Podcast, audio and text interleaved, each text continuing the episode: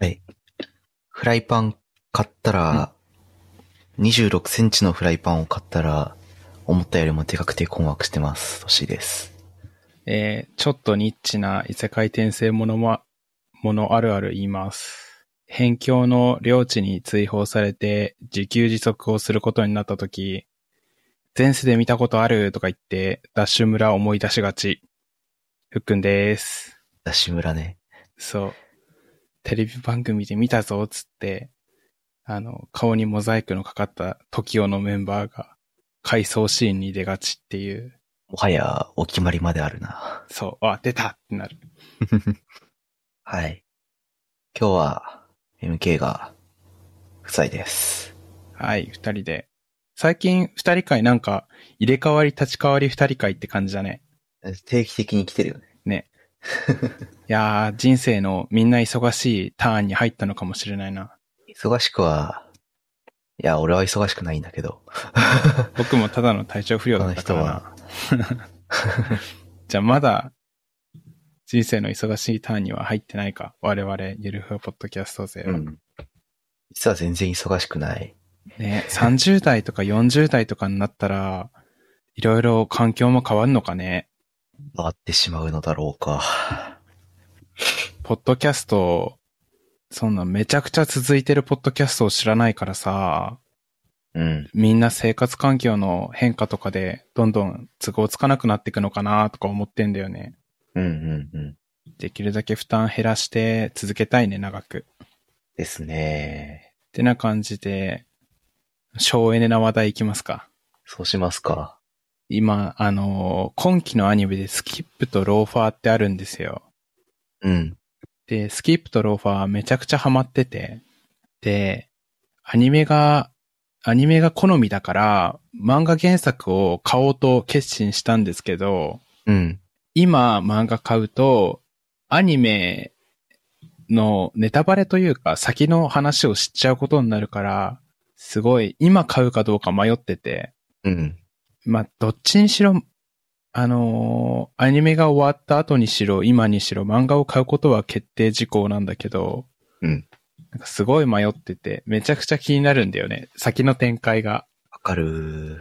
そう、でも今期のやつだから、くそ、我慢しなきゃ。で、なんか我慢、アニメで見たい気持ちもあって。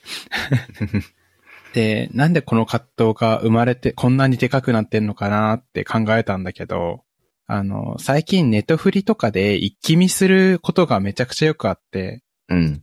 なんかその癖で、その次の話数へ進むボタンポチってしたらすぐ次が流れるんだよね。やっぱネトフリとかサブスクのサービスだと。はいはい。その癖がついちゃってるのか、なんかすぐ次の話が気になってしょうがないっていう。こらえしょうがなくなっちゃった。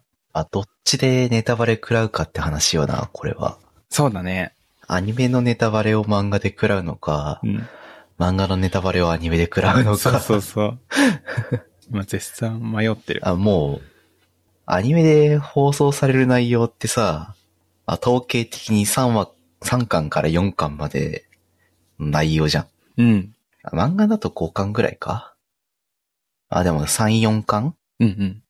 分の話がアニメになるから、買っておいて、アニメで見たところまでしか読まないという。あ、頭いい。はーい。アニメで見たところしか読まないという、うん鉄の意志を持って、こう、運用するといううんうん 方法も確かにね。すごい、それ、鉄の意志が必要だね。うん。でも確かに、折衷案というか、中間を狙った、いい方法かもしれない。いやー、どうなんですかね。あれなんだよね。あのー、例えば、ももし2期があるとして、うん。今原作買っちゃって読んじゃえば、あのーなんだろう、2期までの間があるから、また、次2期あるとして見るときの心境としては、うん。あの話がどういうアニメの演出のされ方するんだろうっていう楽しみな気持ちで見れる気はしてるんだよね。確かに、それはあるね。そうそう。でも、今は1期の途中だから、あの、その感覚を上、その気持ちを醸成するまでに、発行するまでに時間が足りないっていうね。うん。うん。いやー、むずい。むずいね。漫画、アニメ、アニメで好きな作品、漫画どうするか問題は、うん。人類の災難問題の一つですな。ねえ。いや、もともと原作読んでたらな。なんか、いうのもあるよね。うん。原作アニ漫画が好きで買ってたものが、ある日突然アニメ化してやったーってなるパターンと、うん。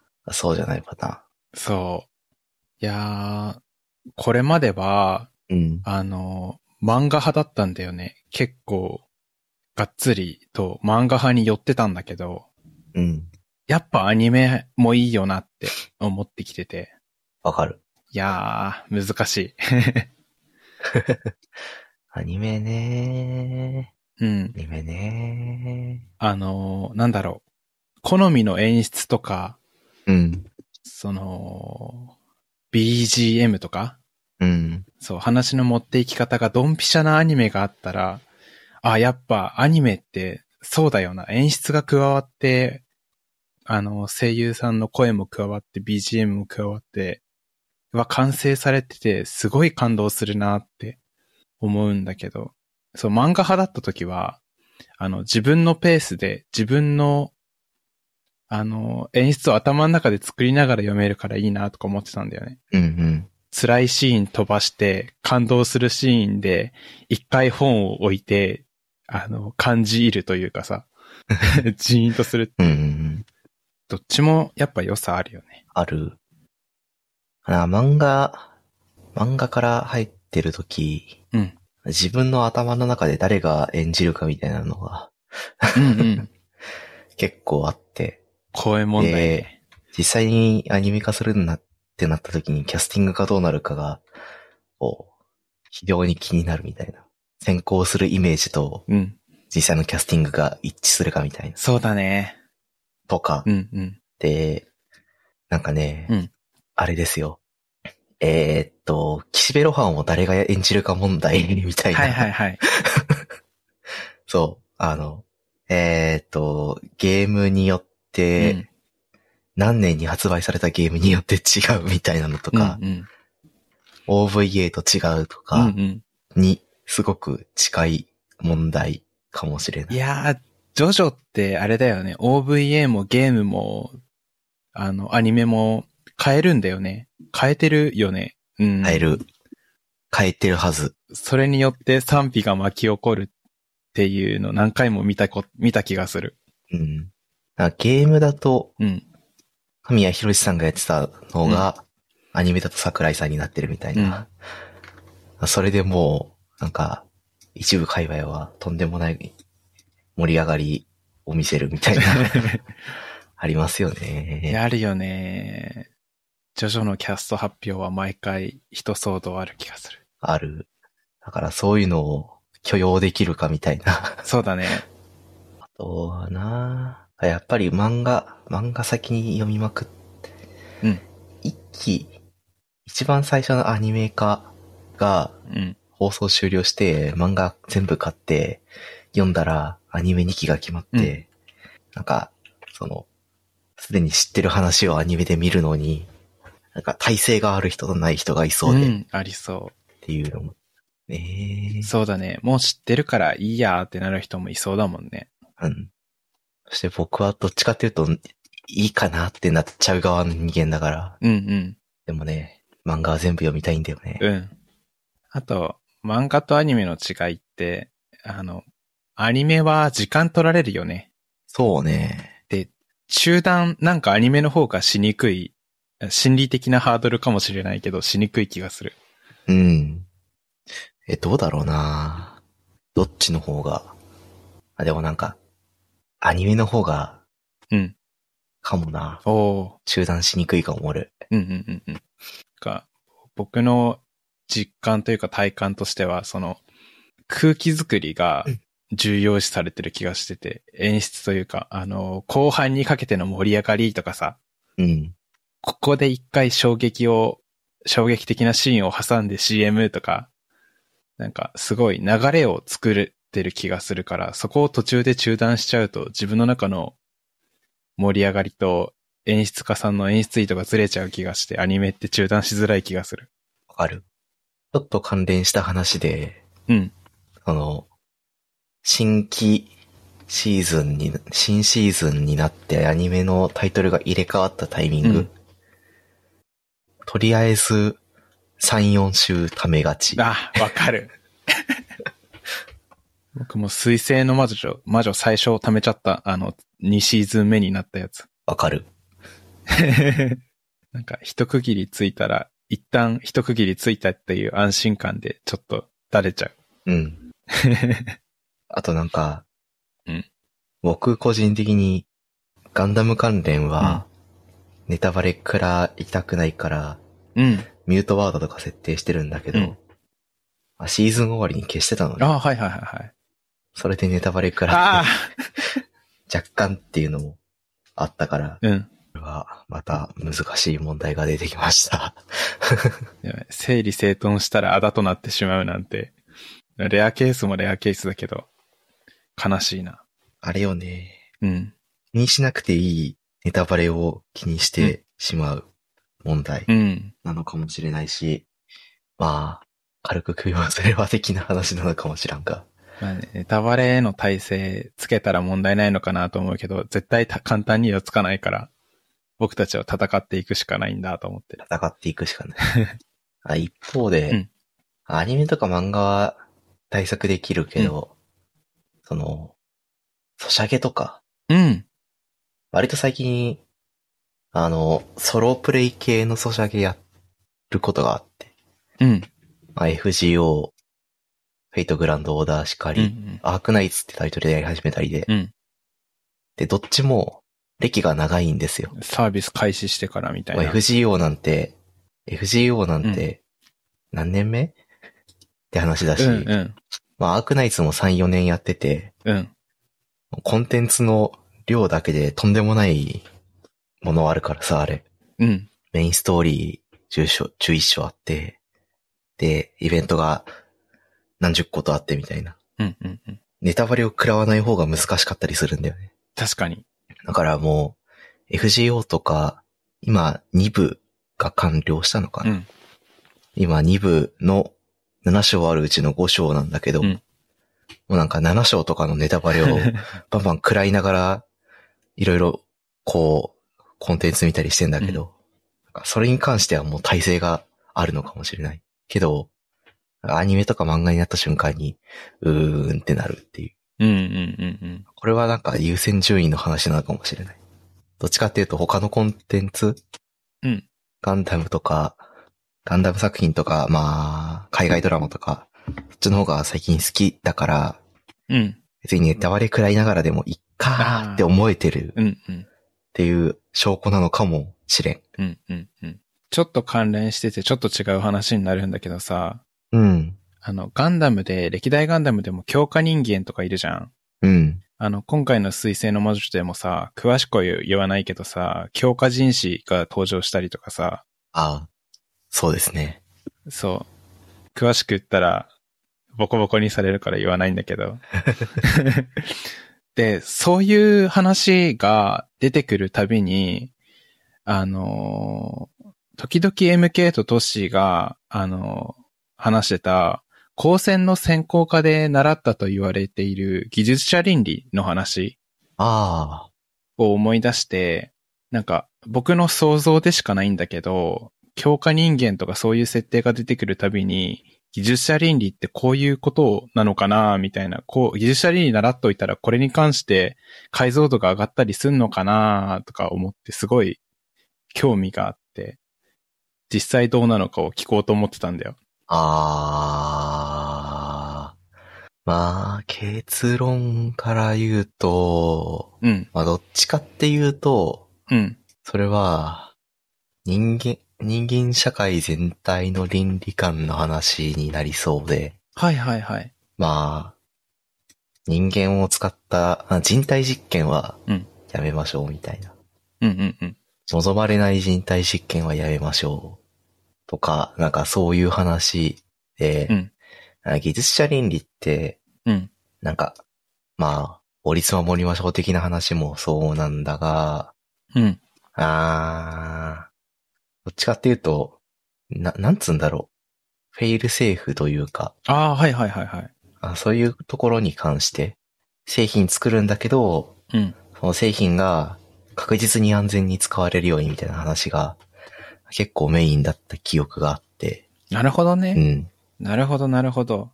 ちょっと誤解してました わ。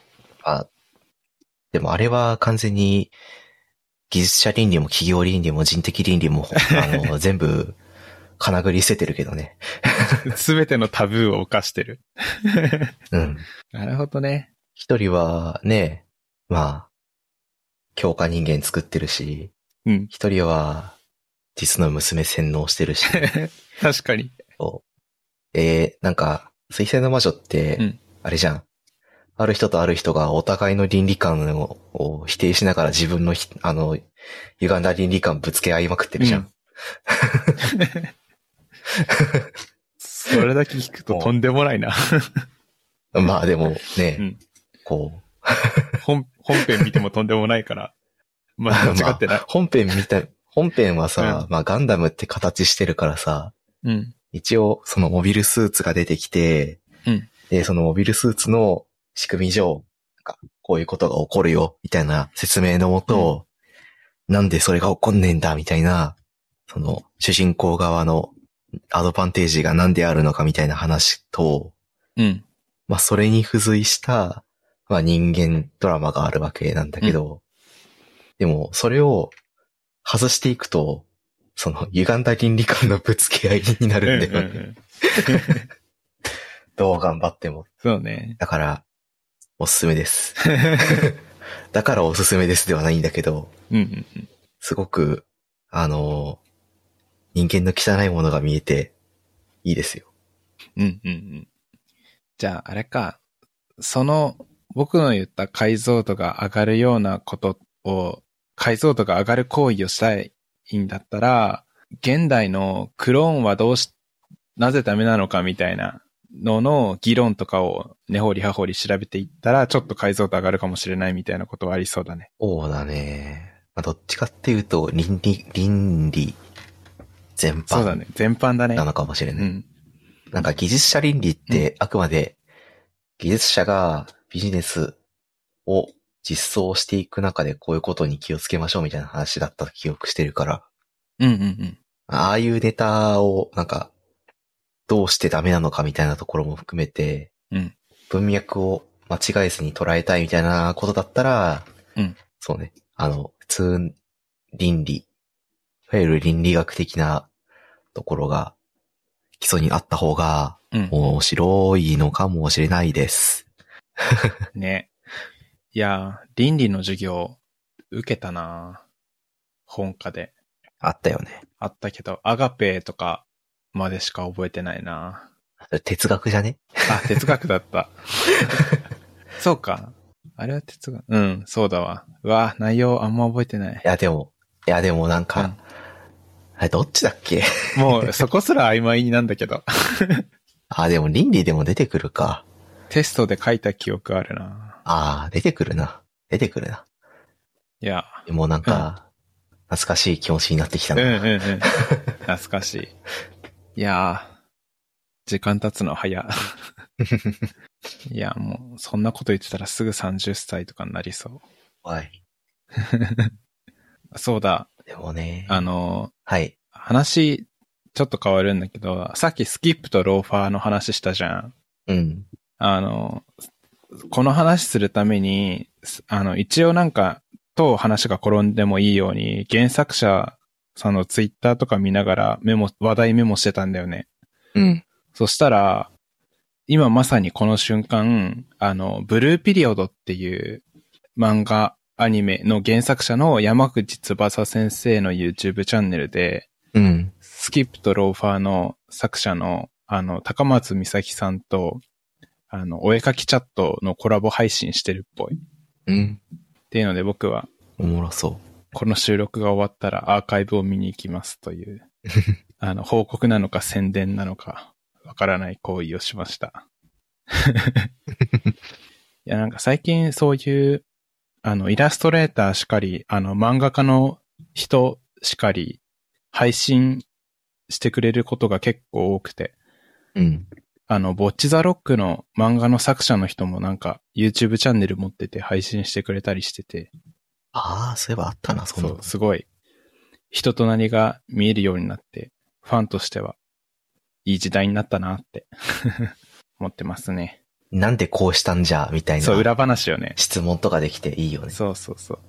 あとさ、あのーがっつり VTuber に関わってくるけどさ、佃煮のりお先生っているじゃんね。いますね。あの人が、その、まあ、なんだっけな、あのーアニメ化したんだよ、あの人の作品。今、あったっけ作品を調べます。あ、姫ごとっていう作品ああ、あったな。 で、佃煮のりお先生と姫ごとのアニメ化した時の主演の声優さんがめちゃくちゃ仲いいっていうのを配信やらなんやらで知っていいなーって、そういう裏話聞けるのいいなーって思ったっていう。いいね。うん。うーんと、桑原ゆき。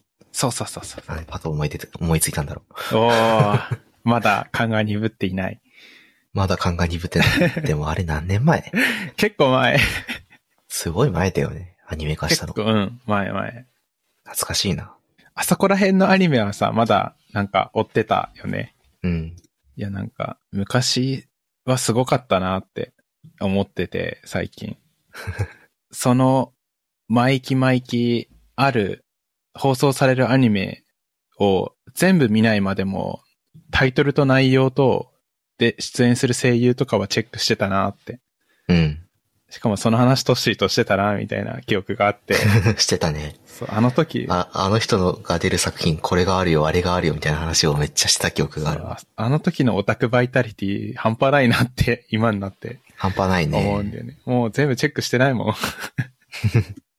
なんか、ネットフリックスの最新タイトルみたいなところに行って、来週から放送予定っていうのを3ヶ月に1回見るんだけどう、んうんうん。こんなのがあるんだなーっつって終わってる。ね、そのなん か、メイン、そうそうそうメインビジュアルは知ってるが、中身は知らん、みたいな。ありますねねいやー、オタク最盛期を語るオタクたち だ。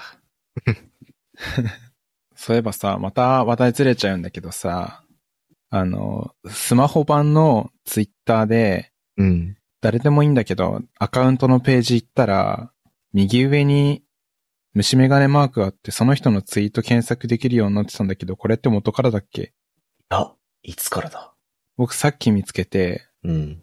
あれ、最新起動じゃねって思ったんだけど、元からだったら恥ずかしいなって。あの、検索自体はなんか、コマンドじゃないけど、うまいことキーワード入れたら、その人のツイート、何、何日から何日までの間のツイートみたいな詳しい検索はできたよね、元から。うん。あれよね、あの、詳細検索的な。そうそうそうそうそう。それし、それしなくても個人のツイート検索できるようになってて、いいなーって思った。いいねーこれで、また、昔のツイートが漁られるああ、問題が起きるんだ な。やっぱ良くないかもな。昔のツイート掘り起こされて炎上とか見たくないな。いや、ツイッター見てキーメイりたくないんだけど、キーメイることもあるんだよね。最近ツイッター全然見てないな。いや、やっぱそうなっていくよね。うん。わかる。特定のハッシュタグとか、うん自分で作ってるリストうん。の保守運用だけして、うんうん。お、この人生きてるなって思って、 そっと閉じる。毎度。うんうん。あの、よくやってるのは自分の好きな漫画家さんとか、うん。ゲームのイラスト描いてる人とか、うんゲームの公式アカウントとか、まあそういうの入れてるリストうん。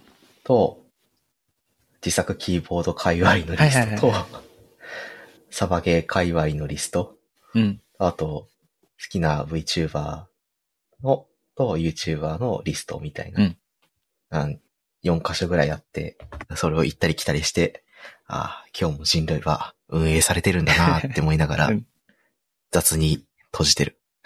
いや、そうなるよね。いや、僕もリストで見ることで自営をしたりはしてるんだけど、うんあのーライブ配信、ってかライブあの、アーティストさんが出るようなライブの、あの、オンラインライブでうん。うん。ネットチケット買ってみて、ツイッターに感想投稿してね、みたいなタイプだと、あのーハッシュタグで検索して、自分も感想を書いてみたいなことをする機会があるんだけど、うん。その時に、あの、トレンドに入ったハッシュタグを乱用して宣伝をするスパムみたいなアカウントいるじゃん。あるね。それからだけは逃げ切れなくて、あの、感想ツイートしようとすると。あれは逃げ切れんな。 そう。だからやっ無理。ぱね、そういうライブ配信ある時だけは辛いね。辛いね。うん。今日がそがれちゃわかる。う。うお、資本主義社会、注目を集めることだけが大事なのか、みたいな、なんか、 葛藤が。わかるわかる。ね。そして、通報までして、ブロックして、心の安寧を取り戻してる。めちゃめちゃわかるんだよな。そう。トレンド入った瞬間一気に湧くからさ、うん。辛いんだよね。ね。うん。頑張って、なんとかしてください。イーロン・マスク。マスクさん。マスクさん、助けて。それが今一番重要な対策です。 うん。お、あーうん。何を話そうと思ったか、一瞬で頭から吹っ飛んでしまった。あるある。ある。なんだなんだ。えなんか、最近は、あれなんだよね。ほその、特定のさ、う。うん。ハッシュタグを、うんなんて言うんだろう。追うことも少なくなってきて、はいはいはなんか、ハッシュタグ、ハッシュタグなハッシュタグ、ハッシュタグ。まあでも、ハッシュタグじゃなくてもあれか。あの、トレンドワードに入ってたら、うんそういうスパムおじさんが大量に出てくるか。い。出てくるね。そういえば。なんで見ないんだろうと思ったら、単純にツイッター見てないだけだった わ。い一番の自衛。そりゃ出てこねえわ。うんうんうんはい。いやー、そう、ツイッター自衛したとしてもさ、うん。あのー LINE とかのさ、電話番号で勝手に友達登録されてグループに入れられて、マルチ商法の案内が始まったりとかさ、うん。あと SMS のメッセージで、あの、お客様が不在のため荷物を持ち帰りました、みたいな。で、リンクに飛ばそうとするみたいなあるね。メッセージ来たりとか。そういうのの自衛、どないせえっちゅうねんとか思ってる最近。 でも、LINE に急にお友達登録して、グループに追加してくるマルチ商法のやつは、すごい面白く眺めてる。あの、なんか急こにん、なのあるの複数、あの、何人かのアカウントがさ、寸劇始めるんだよね。これはどういったグループなんですかこれはこういったお金に困った人のための副業を進めるための、なんか、ボランティア団体ですみたいな会話を始めて説明口調の人がいて、すごい面白い。の悪いゆっくり実況みた いな。そうそう そう。そのままゆっくり実況になるかもしれない。金がないんだぜ、助けてほしいんだぜ。語尾変えればそのまま台本にできる。今日はマルチについて説明していくわね。今日は家でもできる、黙って稼げる、 副業を紹介するぜ、つって。いや、邪悪だなでも邪悪なことって面白いからしょうがないよね。邪悪な話題が出たところでそんなとこっすかね。どこですかね。えっ、と、じゃあ、191かなあれ、191だっけちょっと、公式ホームページを見返して話数を数確認してきます。 91でやってます。あ、ありがとうございます。じゃあ、読みますせ。えーここまで聞いていただいた皆さん、ありがとうございました。番組内で話した話題のリストやリンクは、ゆるふわ .com スラッシュ191にあります。番組に関するご意見、ご感想は、ツイッターハッシュタグ、シャープゆるふわでツイートお願いします。面白い、応援したいと思っていただけた場合は、ウェブサイトのペイトレオンボタンからサポータープログラムに登録していただけると嬉しいです。それでは、ふっくん、トッシーでした。ありがとうございました。ありがとうございました。 And now, a short commercial break. 現在エンジニアの採用にお困りではないですか候補者とのマッチ率を高めたい辞退率を下げたいという課題がある場合ポッドキャストの活用がおすすめです音声だからこそ伝えられる深い情報で候補者の興味関心を高めることができます株式会社ピトパでは企業の採用広報に役立つポッドキャスト作りをサポートしています気になる方はカタカナでピトパと検索し X またはホームページのお問い合わせよりご連絡ください。